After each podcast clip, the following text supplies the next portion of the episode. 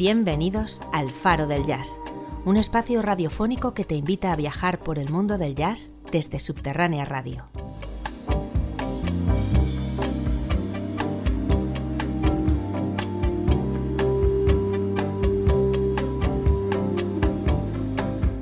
Te acercamos a una de las músicas más fascinantes de la historia. En los siguientes minutos vamos a poner un potente foco de luz sobre lo mejor de esta música. Y lo más importante, vamos a intentar que te diviertas escuchándola.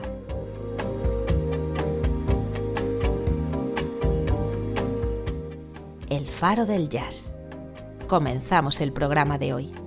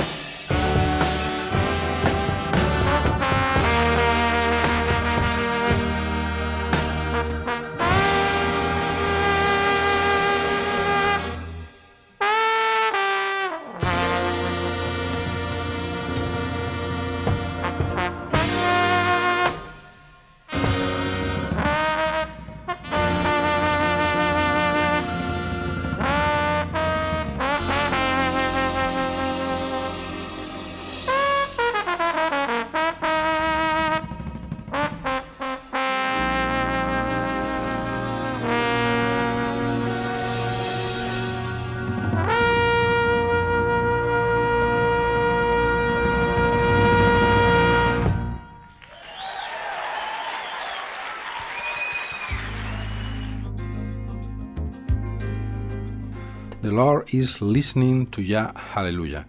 Es un tema del disco Live de Carla Bley, grabado en 1981 y editado en 1982. Y ese maravilloso solo de trombón era obra del gran Gary Valente. Y así damos comienzo hoy a la segunda parte del especial de Carla Bley aquí en el Faro del Jazz, en Subterránea Radio. Yo soy Ramón García y ya sabéis, ando por aquí en este faro jazzístico para intentar acercaros a esta música maravillosa que es el jazz. Me imagino que si estáis escuchando esto, pues ya habréis oído el programa anterior, la primera parte dedicada a esta magnífica instrumentista y compositora llamada Carla Bley. Si no es así, pues bueno, tenéis la opción de pulsar el stop en este podcast y, os podéis ir a escuchar primero ese otro programa, claro. Pero bueno, por si acaso no tenéis tiempo de hacerlo y estáis ya escuchando este, yo os pongo un poquito en antecedentes. Carla es sobre todo una grandísima compositora, una increíble líder de banda, directora musical de muchísimos proyectos y ella realmente comenzó componiendo para otros, incluido su primer marido, Paul Bley. Eh, es de él de quien ha conservado su apellido durante toda su vida artística, de ahí lo de Carla Bley. Con su ópera jazz Escalator Over Hill debutó como líder y durante toda la década de los años 70 del pasado siglo, que analizamos en ese programa que os cito, de la, primera parte de, de este monográfico de Carla Bley, pues grabó magníficos discos con diferentes formaciones, aunque casi todos con su segunda pareja sentimental, que fue el trompetista Michael Mantler. Discos como Diner Music, Music Mechanic o Social Studies, en los que supo mezclar bastante sabiamente muchísimas influencias como el blues, el rock, el gospel, su afición por ciertos tipos de música clásica, como la del compositor Kurt Weill, la música sudamericana, las canciones españolas de la guerra civil, en fin, toda una amalgama de sonidos fascinantes con los que fue avanzando hacia la década de los 80 con una elegancia innegable.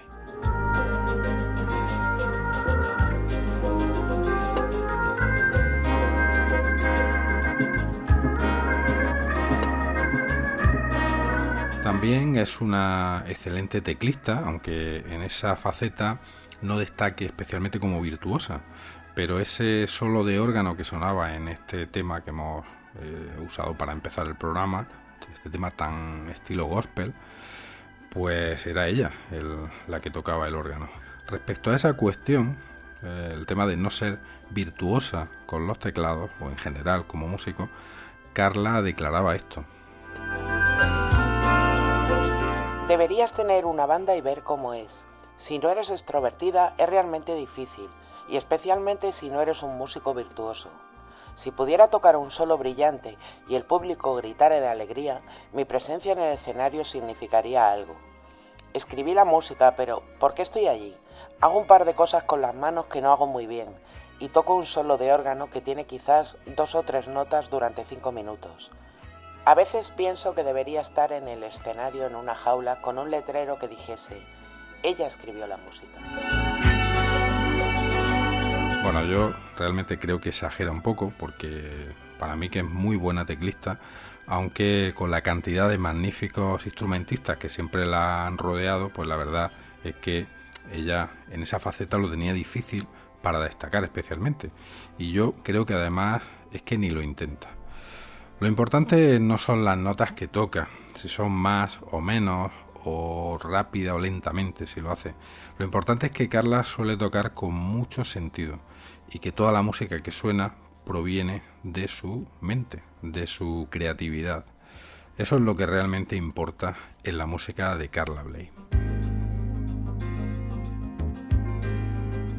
Y en este disco con el que hemos comenzado el programa, Live, del año 1982, como decía, y donde aparecen temas originales que no están en discos anteriores de estudio, pues nos encontramos con otro temazo donde sí que destaca una preciosa intro suya al piano y donde aparece el genial bajista eléctrico Steve Swallow, que también es siempre muy reconocible.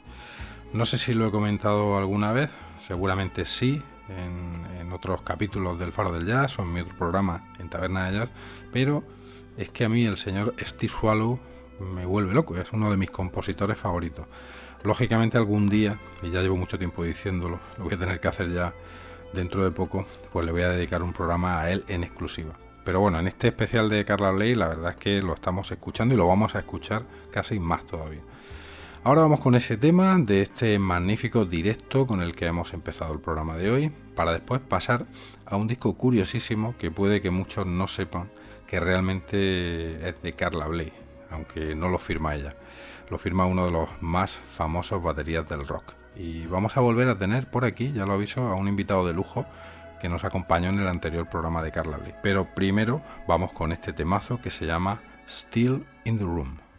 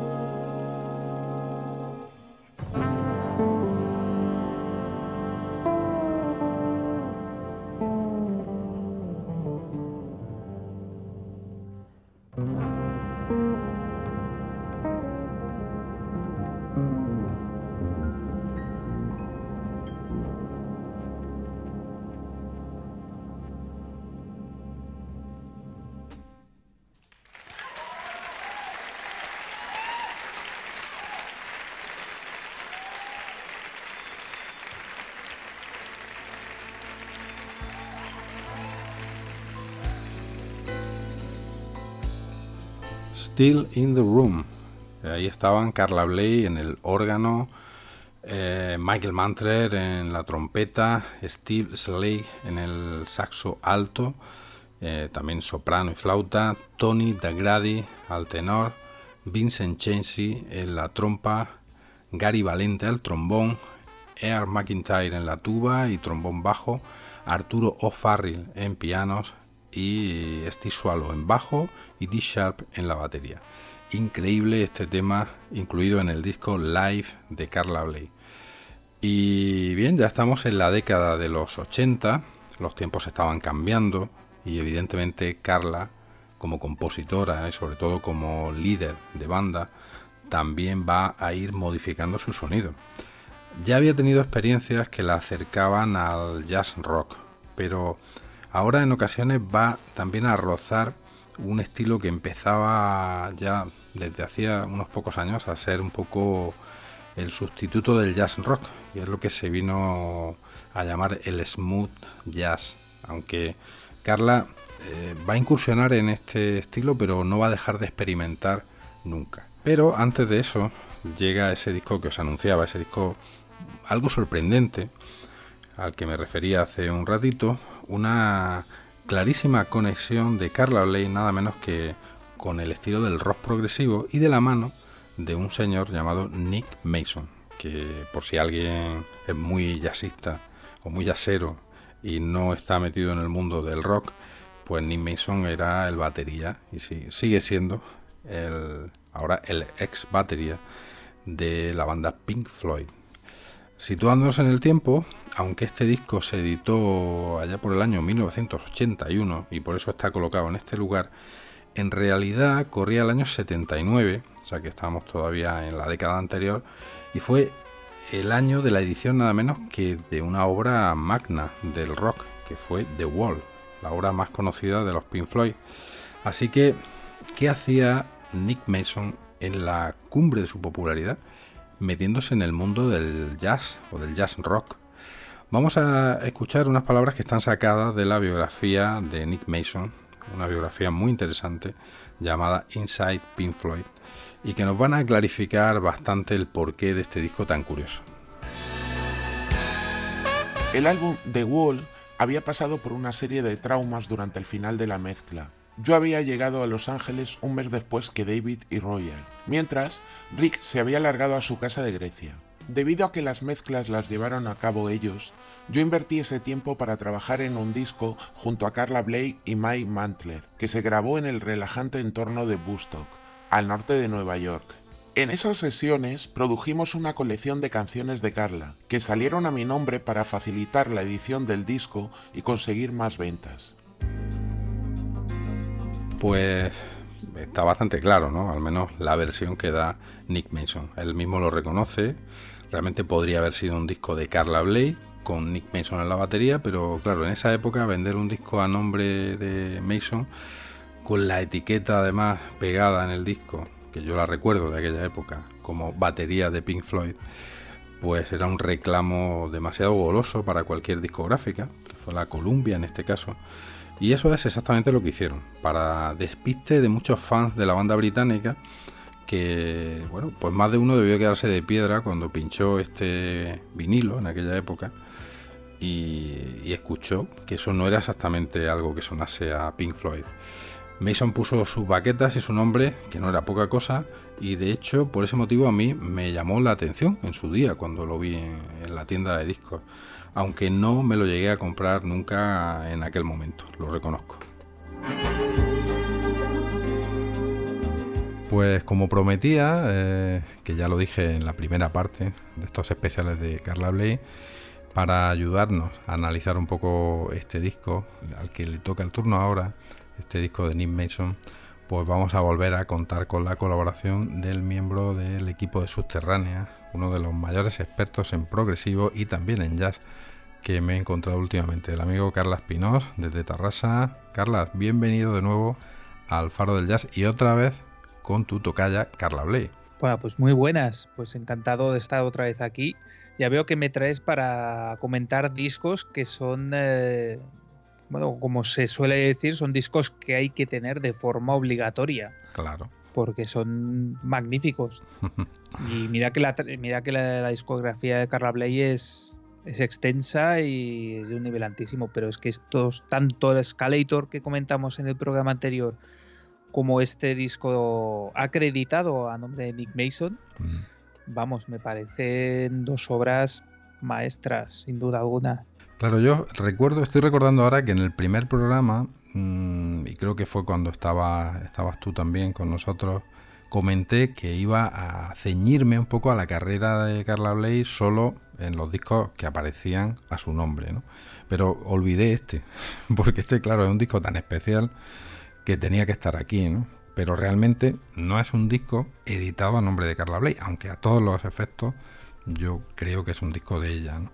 No sé qué opinas tú, pero, pero este disco... Sí, es un disco que, nació con polémica, mm. porque eh, además de que se publicó dos años más tarde de, la grabación, em, inicialmente este disco pues lo iba a producir Nick Mason.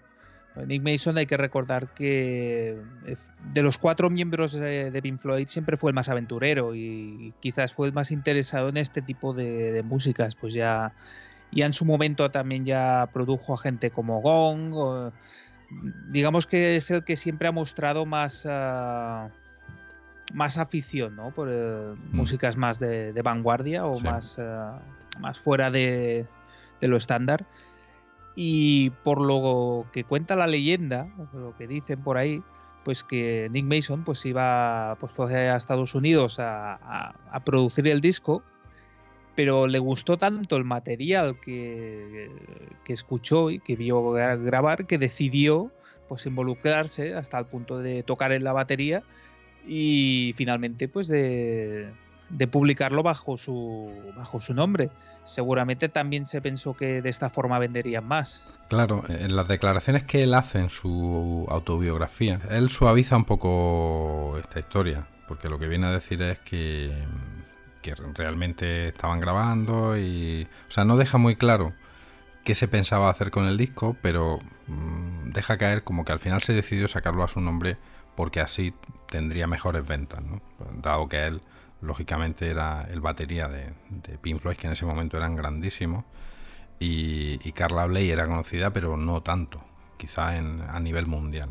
Entonces, bueno, ahí, ahí se queda, es lo que tú dices, está ahí eh, el disco está rodeado de todo tipo de leyendas, pero la realidad es que salió a nombre de, él, de Nick Mason, y que realmente es un disco de Carla Bley con los músicos de Carla Bley, con la única excepción del cantante, que luego diremos quién es, y del batería, que, que es Nick Mason, pero él básicamente lo que participa es como músico. Sí, participa como músico de sesión. Sí que mm. es verdad que tú escuchas el disco y reconoces la batería Nick Mason, tiene ese, sonido tan característico. en ciertos temas mucho, en alguno que vamos a escuchar, se nota bastante. Se nota mucho, pero incluso ahora que, hablabas del cantante, me atrevería a decir que yo creo que incluso más que de Nick Mason también se podría haber considerado un, disco de, Robert Wyatt, hmm. solitario, que es el cantante, creo que menos en el primer tema cantan todos los temas. también le da cierta...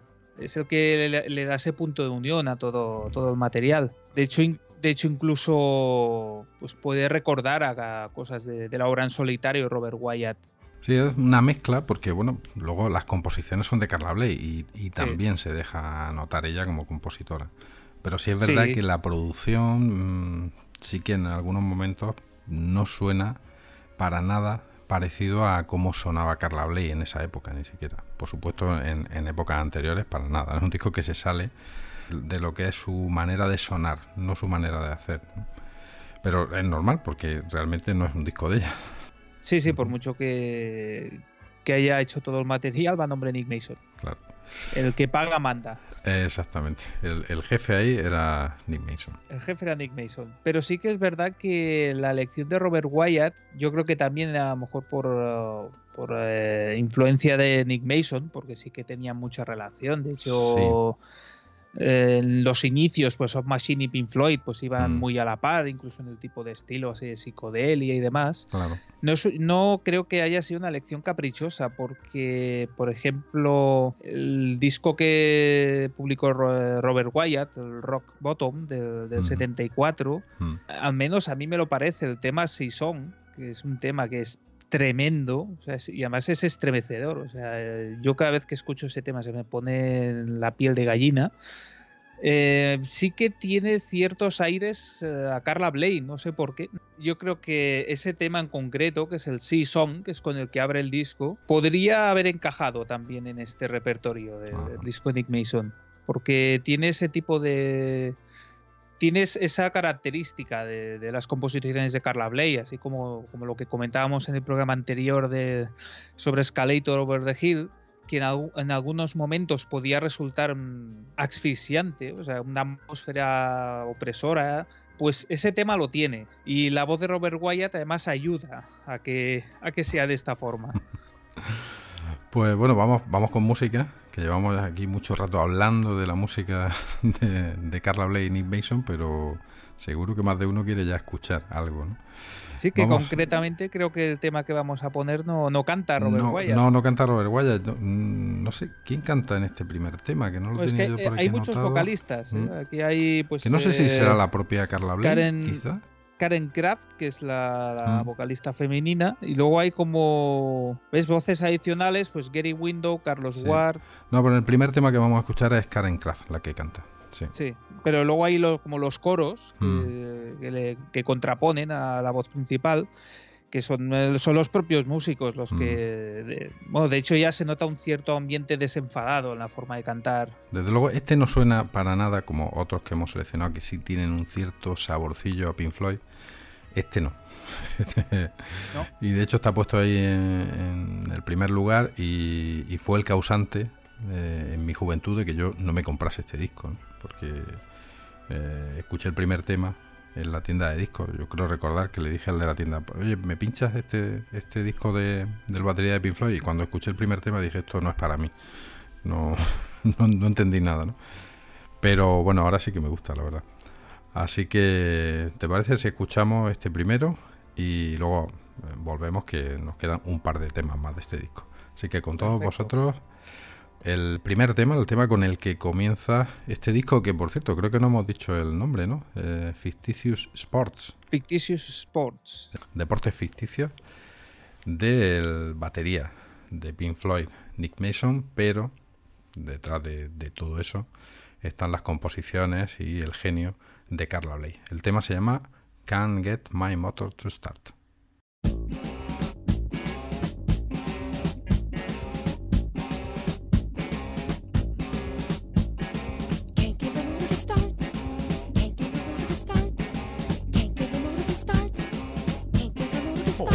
Get it to go. Is your battery low?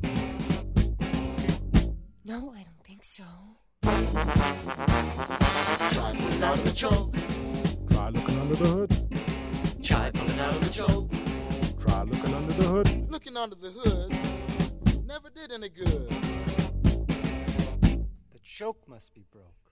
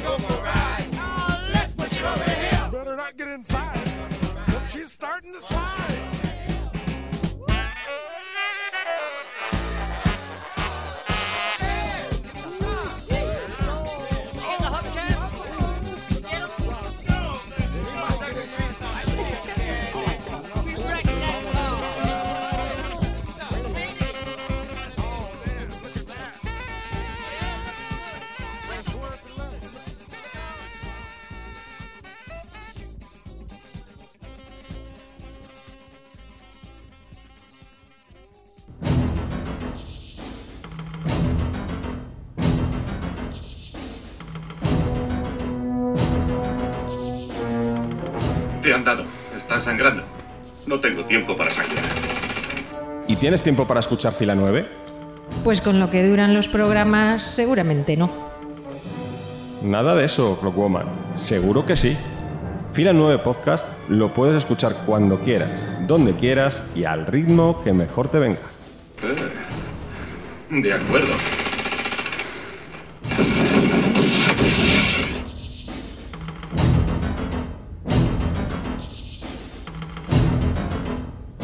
Escucha en Subterránea Radio Fila 9 Podcast, tu programa de cine y series.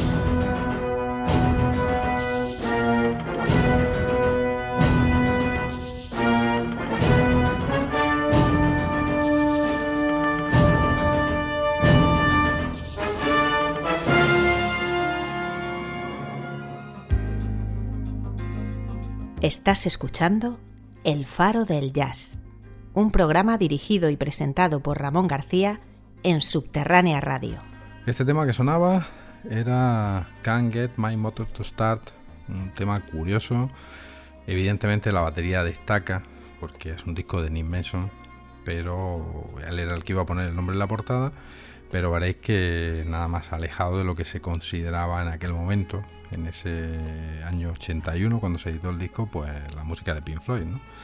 Así que, bueno, pues esto, Carlas, ¿qué te parece a ti este tema para empezar un disco? Bueno, a mí el tema este me encanta. a mí me gusta tema, mucho ahora, sí. Además tiene mucho sentido del humor, es muy, muy, para mí es muy divertido y, y ahí tiene, tiene mucho carácter de, de Carla Bley ahí en ese tema. Mm. Esa combinación pues un poco lo que pasaba con Escalator, ¿no? Hay como diversos personajes que van, a, van interactuando, sí que hay una voz principal, pero tiene mucha mucha coña, ¿no? Y ese tipo de frases así muy muy burlescas que le dan un aire, no sé, divertido. Y, y realmente también es yo destacaría también la- el trabajo que hace Nick Mason en la, en la batería. O sea, Sí, sí, sí. que es verdad que tradicionalmente pues no se le ha considerado pues un, un gran batería dentro de bueno de la crítica. Sí, dentro pero del, del sí progresivo que, no es de bueno, los baterías se más amoldar destacados. muy bien a este tipo de material, que no es un Mm. material que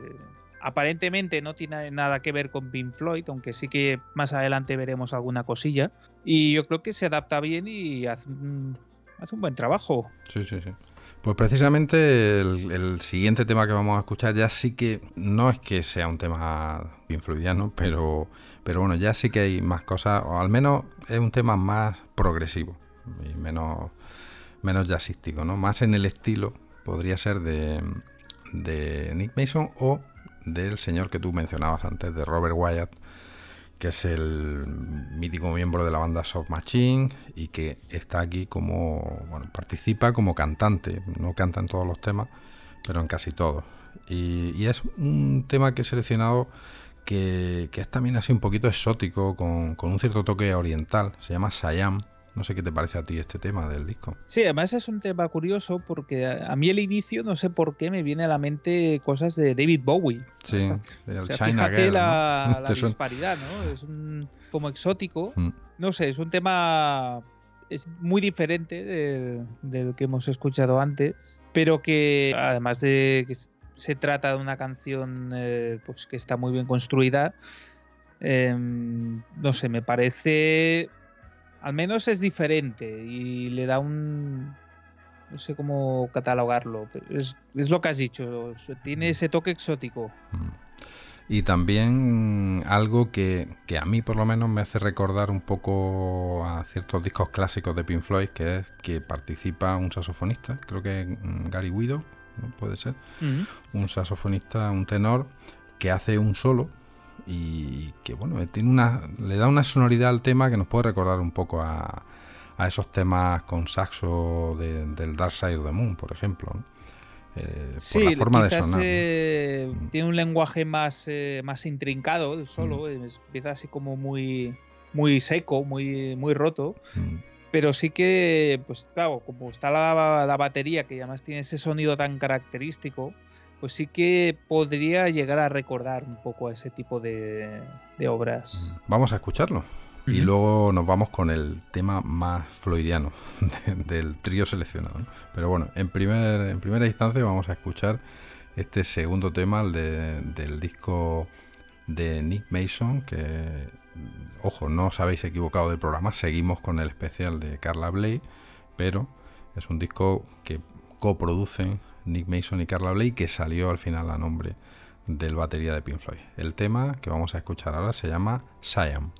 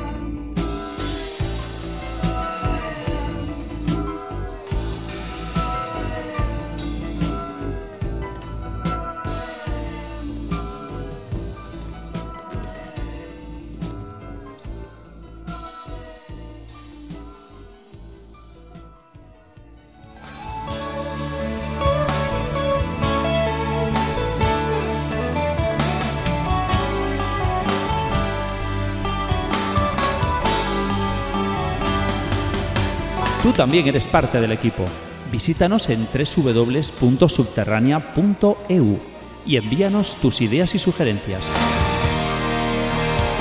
Hagamos que entre todos esto crezca.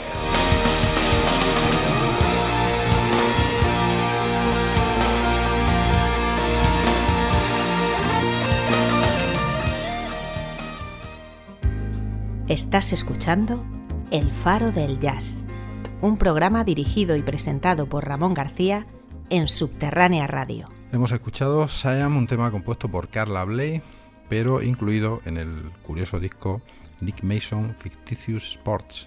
Por aquí estaban Robert Wyatt en la voz, Chris Spedding en la guitarra, Steve Swallow en el bajo, Michael Mantle en la trompeta, Gary Guido en el saxo tenor, Gary Valente en los trombones, Howard Johnson en la tuba y lógicamente Nick Mason en la batería y percusión y Carla Bley en teclado.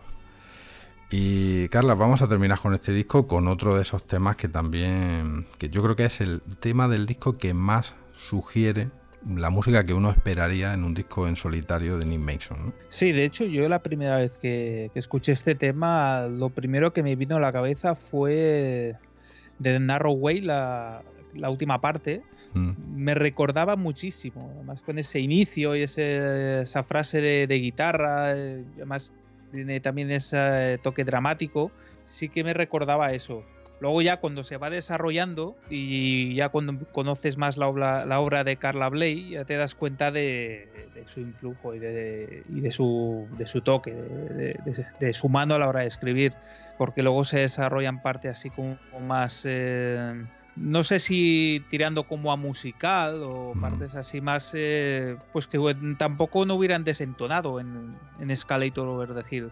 Sí, la verdad es que yo creo que es el tema que, en el que mejor se funden los dos estilos, ¿no? De dos músicos en principio tan diferentes, ¿no? De, y, que vienen de, de ambientes y de sonoridades tan distintas, ¿no? Como son Carl por un lado y Nick Mason por otro. O sea, en este tema logran ahí una conjunción que hace que que estemos hablando pues de, que nos recuerdan a cosas de cada uno de ellos por separado, ¿no? O de, las bandas a las que han pertenecido. Sí, y además Carla Bley tiene, tiene esa, esa, característica de saber juntar estilos aparentemente opuestos. Sí, sí, desde luego es, ella sabe bastante de eso. Mucho más que Nick Mason, yo creo. Sí. De, mezclar estilos. Pero bueno, hay que reconocer que Nick Mason, yo siempre he considerado a Nick Mason un tipo muy, muy inteligente y mm. que sabe dónde. sabe dónde y con quién juntarse, ¿no? Y en qué momento. Y, en cierta manera también este, este disco le da prestigio a él como músico. Claro, Yo creo que participar en este tipo, porque además no olvidemos el contexto, que se venía de, grabar eh, The Wall, claro. que se ponía bastante en duda la capacidad de Mason como batería, incluso había leyendas urbanas de que la batería de la Brick in the Wall se grabó una parte y se copió y pegó y cosas así, o sea que... Sí, bueno, y, yo creo que no es leyenda urbana, sino que es bastante real que en, en el tema Mother creo que tocó Jeff Porcaro en lugar de Nick Mason. Sí, eso creo que, está bien documentado. The Wall, que mm. es un disco muy sobreproducido, tiene mucha trampa. O sea, mm. tiene, hay muchos músicos que colaboran, incluso Lee Rittenhour. Sí, efectivamente. Que aparentemente tampoco lo ubicarías en este tipo de, de mm. música. Sí, sí, sí. Por eso digo que yo creo que Nick Mason, yo creo que fue una jugada suya de decir, mira, Claro, yo soy capaz de tocar esto. Dio un golpe encima de la mesa, ¿no? Para llamar la atención de, un sus colegas. También puedo tocar música más compleja y bueno. Claro, sí, sí, Me, estáis ninguneando en Pink Floyd y yo eh, grabo un disco con una de las compositoras de jazz más reconocidas. De, Exacto. De, digamos, de la, de la música más seria, ¿no? Yo, yo, creo que algo, algo iba por ahí también, ¿no? De darle un toque de atención a, a los otros tres de Pink Floyd, ¿no? que estaban muy subiditos.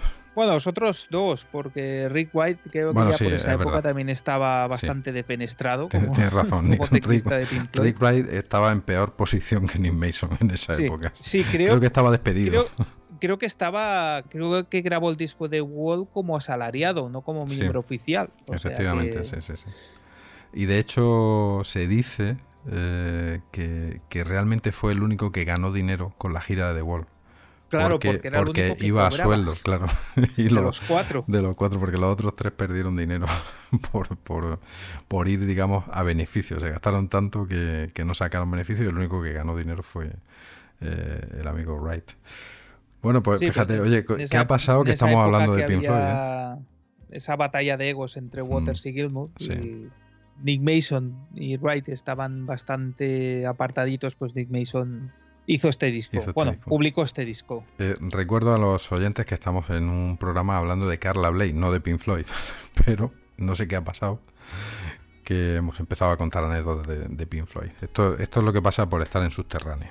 Bueno, es que, claro, es, es, es inevitable, porque hay muchos lazos. Aquí, Sí, sí, sí. pues, En este caso es evidente, clarísimo. es evidente. Y además, el tema que va a sonar es que tiene ese tipo de sonoridad que puede recordar a Pink Floyd. Bueno, pues vamos a escuchar este tema y aprovecho, como en, el- en la primera parte, para despedirte, liberarte ya de esta de este trabajo que te he asignado en este programa eh, y, y ya tendré que seguir yo en solitario. Me quedo Mira que es una pena porque lo que queda, Lo que queda es muy bueno, de ¿eh? la marinera ¿eh? es muy, muy, muy bueno.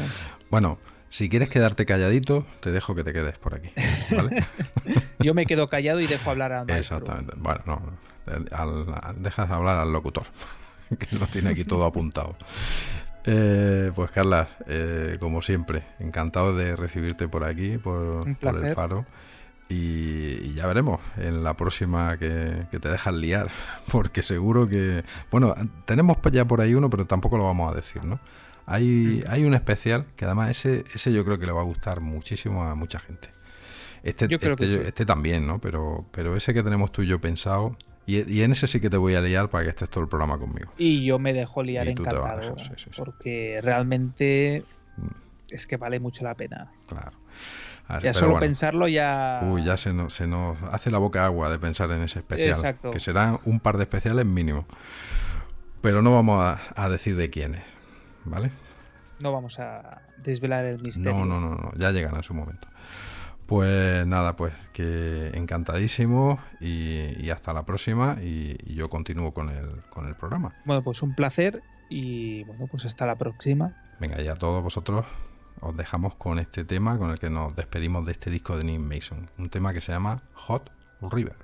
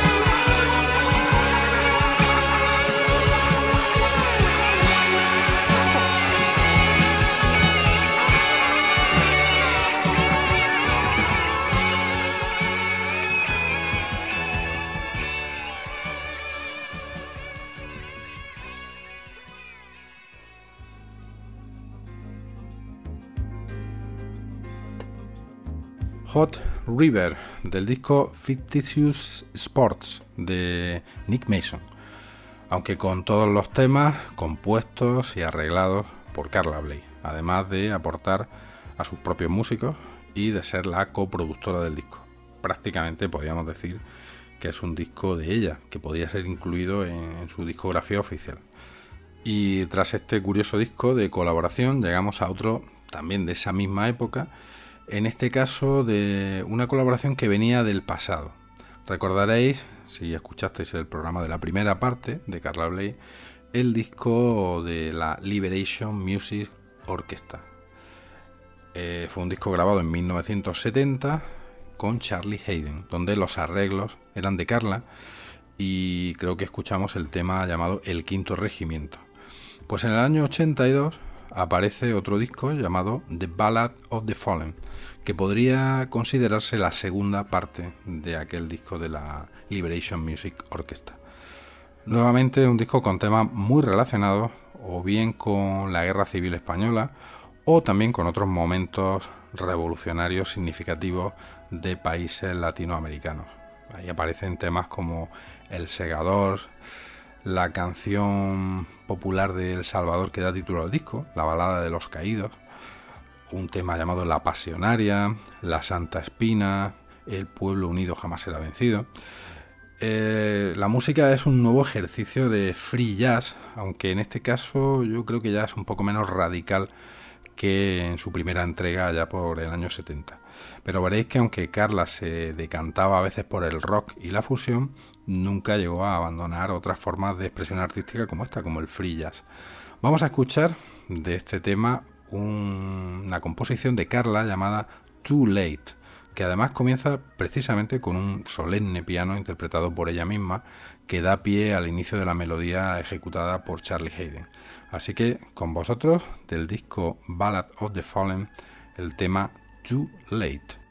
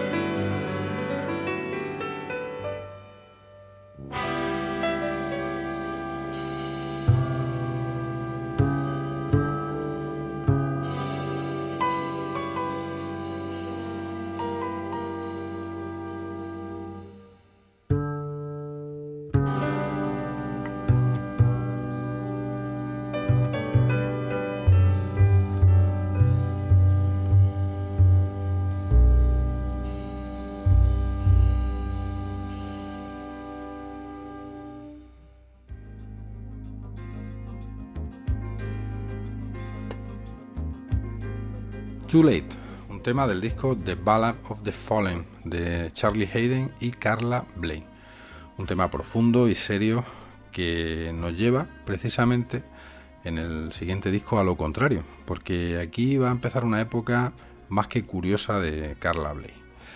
Ya estamos en el año 1984 y Carla, sin abandonar del todo su estilo, la verdad es que se descuelga con un disco bastante curioso en el que mezcla toda su sapiencia respecto al jazz con muchas influencias del cabaret y sobre todo con muchos toques humorísticos y publica un disco en directo, en su mayor parte, llamado nada menos que Yo odio cantar.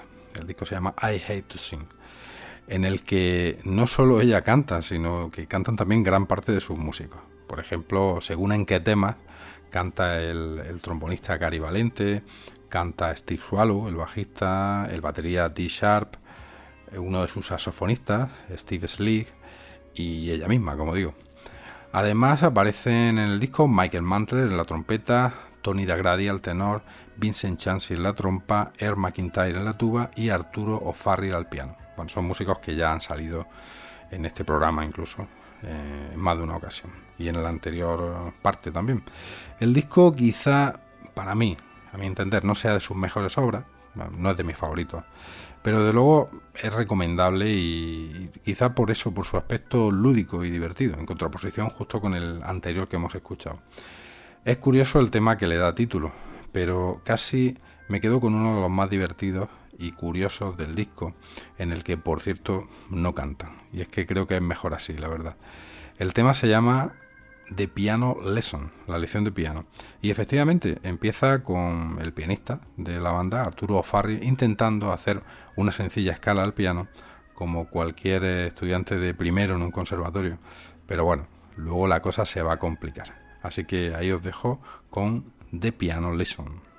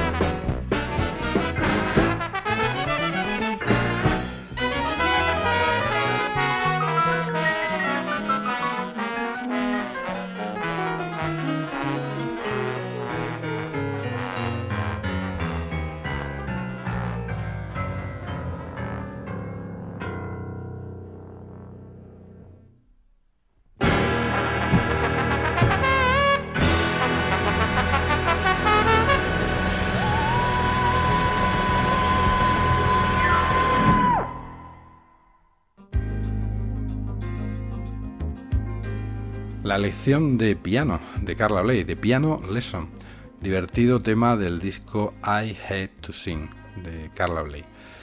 Este tema precisamente está grabado en estudio, en los Grosskill Studios en Nueva York, en enero de 1983.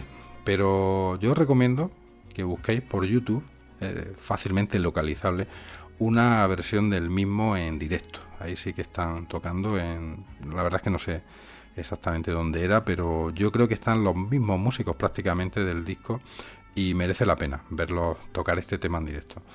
Como podéis ir comprobando, Carla cada vez se va alejando más de, esa experimentación free de sus inicios, aunque no la abandona del todo nunca, y esto va a ser más que evidente en algunos de sus siguientes discos. Y así llegamos a un disco llamado Heavy Heart, un disco en el que Carla ya sí va a comenzar más seriamente a incursionar en cierto tipo de smooth jazz. Pero cuidado, sin perder ese toque especial suyo y por supuesto rodeada de esos grandísimos músicos que la acompañan siempre. Y además manteniendo muchísimo de ese sonido acústico que la ha caracterizado hasta ese momento. Pero es cierto que va incorporando algunos toques de sintetizador, tocados por ella misma, también guitarras eléctricas, tocadas por un guitarrista espectacular llamado Hiram Bullock, que es un guitarrista fantástico que desgraciadamente murió bastante joven. En su momento, Carla comentó que quería hacer un disco que, y abro comillas, que pusiera a la gente en un estado de ánimo suave y sensual, cierro comillas. Fue en esa época precisamente cuando yo conocí a Carla Bley, quizá un poquito más tarde de este disco, pero me refiero a que cuando comenzó a tener ya este tipo de formación y hacer este tipo de música de jazz más suave y con unos ciertos toques comerciales. Recuerdo que vi un concierto suyo en televisión española, en aquel mítico programa llamado La Buena Música, en su apartado de solo jazz, y estaba ella con su sexteto en Ibiza, creo recordar el año 86, y si no recuerdo mal ese concierto era el que cerraba la muestra de jazz para jóvenes intérpretes. En ese concierto tocaron algún tema de este disco y del siguiente disco que escucharemos, Night Glow. Es un concierto curioso en el que aparecía esa Carla misteriosa a la que su eh, larga melena rizada, bueno, más que larga era como muy tupida y, siempre impedía que le viese bien la cara. Eh, siempre estaba inclinada sobre el órgano. Ahí aparecía Steve Swallow con esa pose suya tan característica, tocando el bajo que parecía que lo estaba empuñando como una metralleta. Y ese guitarrista, Hiram Bullock, desatado, tocando como todo un guitar hero, subiéndose por, por, las gradas de ese anfiteatro donde tocaban y haciendo algunos solos más propios del rock o casi del heavy metal por entre el público. Tanto me impresionó ese concierto que inmediatamente busqué algún disco suyo. Bueno, eso lo voy a contar un poco después, pero en este disco aparece un fabuloso y también desaparecido pianista llamado Kenny Kerlang, que a los menos aficionados al jazz puede que lo conozcáis porque durante la primera etapa de la carrera de Sting, el, el bajista de Police, pero ya en solitario, pues Kenny Kirland fue miembro de su banda. En este disco hace unas aportaciones realmente intensas y acertadas Kenny Kirland al piano acústico. Ya os he comentado que Carla precisamente no es una virtuosa del piano y a la hora de hacer improvisaciones, pues conocedora de sus propias limitaciones, introdujo a este pianista para esos momentos con, con gran acierto, creo. Vamos a escuchar uno de los temas más ligeros y más animados de este Heavy Heart, un tema que se llama Joyful Noise. Veréis que el cambio de concepto de sonido, producción e incluso composición es bastante evidente. Sin perder la calidad ni, ni, la complejidad de su música, de repente se hace mucho más accesible. No todo el mundo tiene la genialidad de conseguir eso. Así que vamos con este tema que os va a sorprender llamado Joyful Noise.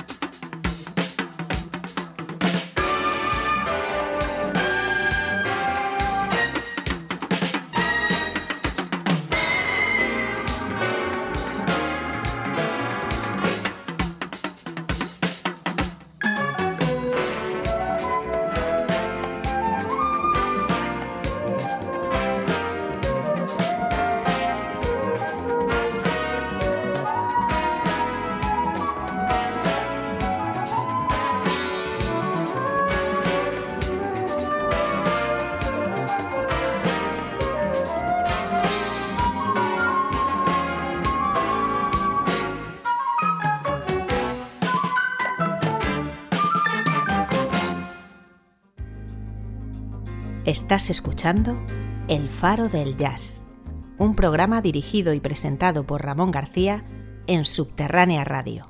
Joyful Noise, uno de los temas más vibrantes del Heavy Heart, el disco del año 1984 de Carla Bley, con dos fantásticas improvisaciones, la primera a cargo del flautista Steven Slade y la segunda del pianista fabuloso, como decía antes, Kenny Kirland. Este disco es muy recomendable al completo, desde luego, volviendo a destacar en algunos momentos el trombonista Gary Valente, y bueno, en general todos los músicos que, eran miembros de, la banda de Carla Bley en ese momento. Y os contaba antes que mi primer vinilo de la Bley es de esta época y llegamos ahora justo a, a ese disco. Posiblemente es el más inadecuado para conocer a Carla Bley. O bueno, pensándolo bien, podría ser precisamente lo contrario, el más adecuado. Todo depende de tu posición respecto al jazz o al conocimiento del jazz. En mi caso, con apenas 20 años que debía tener yo en esa época y con todo por descubrir en el mundo del jazz, no llevaba tanto tiempo escuchando este tipo de música, pues para mí yo creo que fue un acierto porque desde luego si me compro, por ejemplo, el disco Escalator Over the Hill, el primer disco de Carla Bley, si me hubiese comprado ese disco, el primero puede que lo hubiese devuelto a la tienda al día siguiente. Pero sin embargo este Night Glow, que es el disco que editó en 1985, es precisamente uno de los trabajos más ambientales y con una música más fácil de escuchar de Carla Bley. Quizá excesivamente fácil, visto ahora en perspectiva, pero en su momento a mí me vino muy bien para entrar en su universo. Aquí hace algunos cambios en su banda respecto al anterior. Entra Larry Willis al piano, entra un gran batería, Victor Lewis, y por ejemplo aparecen nada menos que Randy Brecker en la trompeta y fliscorno o Paul McCandless, el saxofonista, bueno, oboísta realmente de Oregón. Y por cierto se va Valente al trombón, que era uno de sus músicos más importantes, pero bueno, entra otro gran músico, Tom Malone. Después en directo, como ese concierto que yo vi por televisión, ya se quedaba con el sexteto eléctrico nada más, y no estaban los, los músicos que estaban a los vientos. Pues nada, vamos con un tema de este disco y he optado por el que le da título precisamente y cuya melodía la hace el bajista Steve Swallow con ese sonido tan característico que él sabe sacarle a ese instrumento, haciendo una especie de slap suave que a mí me suena siempre maravillosamente bien. Por cierto, este disco, aunque aparece a nombre de Carla, con el tipo de letra más grande, en la parte inferior aparece un With Steve Swallow y además son ellos dos los que aparecen en la portada del disco. No sé si en esta época ya eran pareja sentimental, pero desde luego si no lo eran, estaba a punto de ocurrir. En fin, cuestiones amorosas aparte, vamos con este tema de este disco para mí maravilloso y muy importante llamado Night Glow.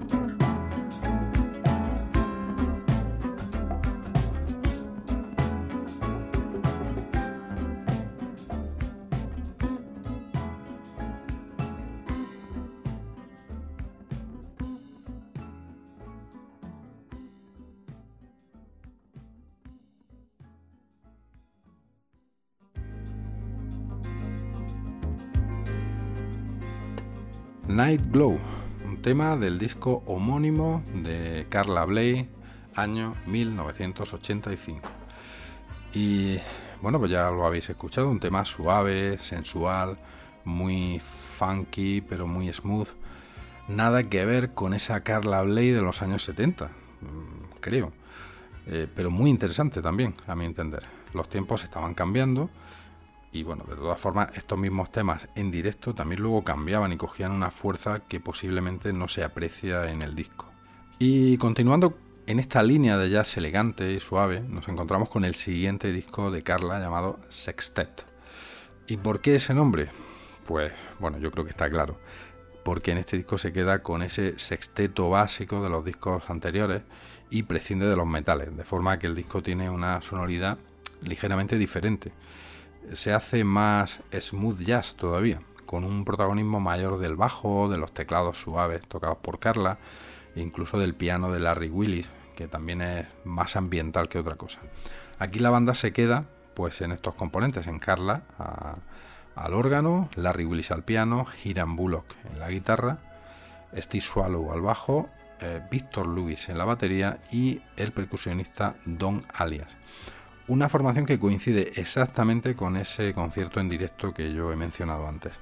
Uno de los temas que más me gustan de este disco es otro de, esos que sonaron en ese directo que vi por la televisión. Está claro que ese concierto a mí me, me impactó. Y es un tema llamado Houses and People. Contiene un bonito solo de órgano de Carla, por ejemplo, muy sencillo, pero originalmente melódico. Y después entra la guitarra de Hiram Bullock sobre unos ritmos ya muy latinos, a la que luego sigue el solo de bajo de Swallow. Importantísima, por cierto, en este, en este disco la aportación, en este tema y en el disco en general, la aportación del percusionista Don Alias. Así que vamos con este estupendo tema llamado Houses and People.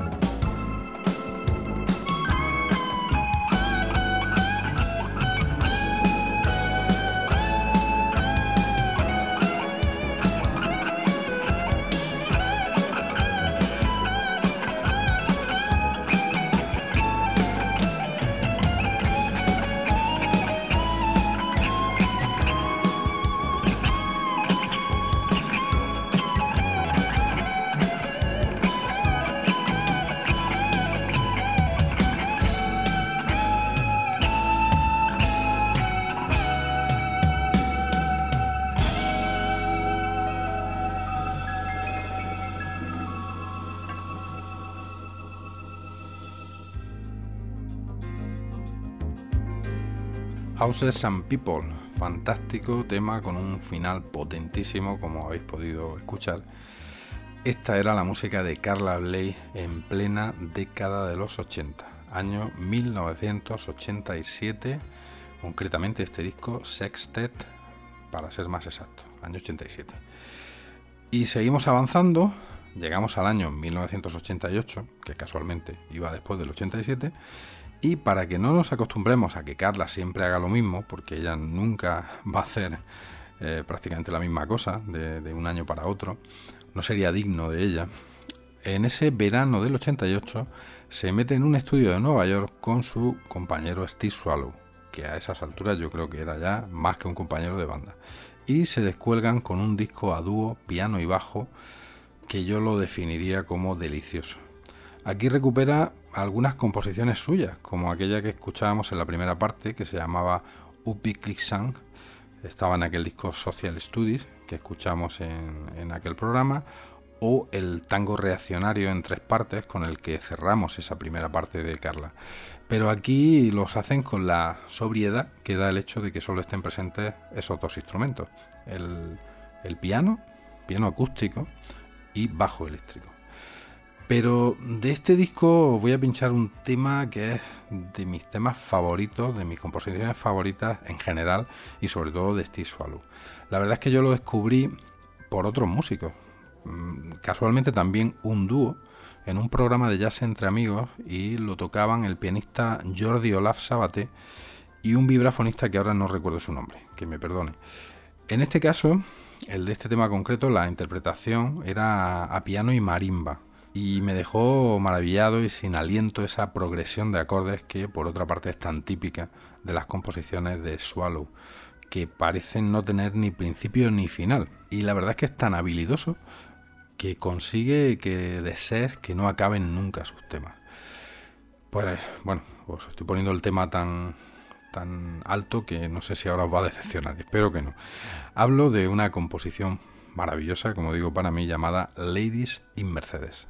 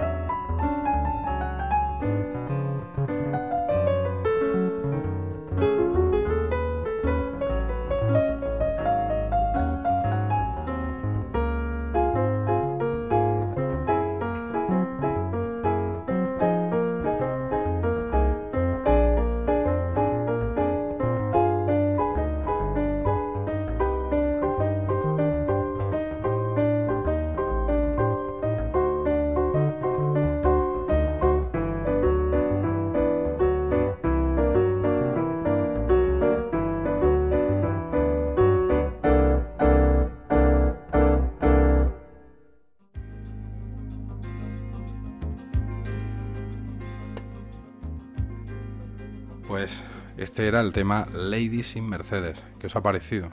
Una composición, para mi gusto, fascinante. Pues eso formaba parte del disco que creo que no había dicho el título, el disco Duets de Carla Bley y Steve Swallow en el año 1988.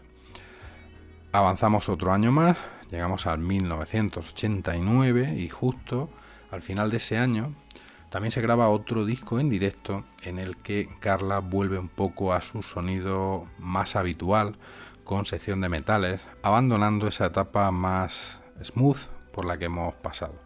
El disco está considerado una de sus obras maestras. Hablo de, la grabación del trabajo llamado Flor Carnívora. Flor Carnívora sería la traducción, que se edita en 1989, como decía. Veréis cómo Carla vuelve un poco a su estilo más acústico, con unas composiciones magníficas como siempre, entre las que incluye curiosamente algunas de las que aparecían en esos discos ochenteros más smooth, como el tema llamado The Girl Who Cried Champagne o la que vamos a escuchar, llamada Healing Power, que era la que cerraba el disco Sextet y la que también cierra este disco. En aquel disco era un tema puramente jazz rock, y sin embargo aquí se lleva la composición más a ese entorno acústico, de forma que hay que fijarse bastante para reconocer que es el mismo tema. Así que nuevamente, y sin menospreciar para nada sus discos mm, anteriores de, esto, de esta época de los 80, volvemos a la Carla Bley súper experimentadora e interesante, compositora genial y compleja, directora de ensembles magníficos que nos dejan sin aliento. Así que vamos con este temazo llamado Healing Power.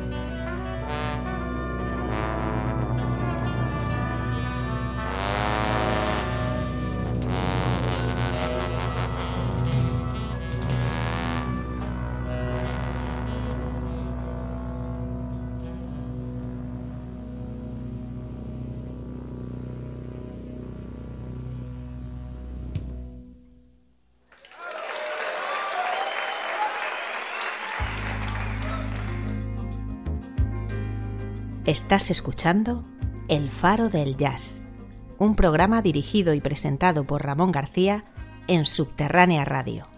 Healing Power, ahí estaban Carla Bley al piano, Liu Soloff y Jens Wither en las trompetas, Fran Lacey al friscorno, Gary Valente de vuelta, el gran Gary Valente al trombón, Bob Stewart en la tuba, Daniel Boucher en oboe y flauta, Wolfgang Pushnin al saxo alto y flauta, Andy Shepard en saxo tenor y clarinete, Christoph Lauer en saxo tenor y soprano, Roberto Ottini al barítono, Karen Mandler en la armónica, eh, órgano y vibráfono. Por cierto, Karen Mandler es la hija de Carla Bley y de Michael Mandler.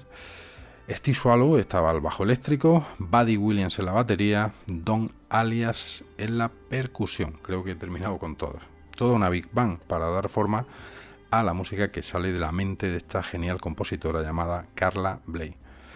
Y parece que la década de los 90 hace que Carla ya se olvide de esos sonidos algo light, ese smooth jazz de los 80, y tras este Floor Carnivore nos ofrece otro disco aún más arriesgado para los tiempos que, corrían en esa época.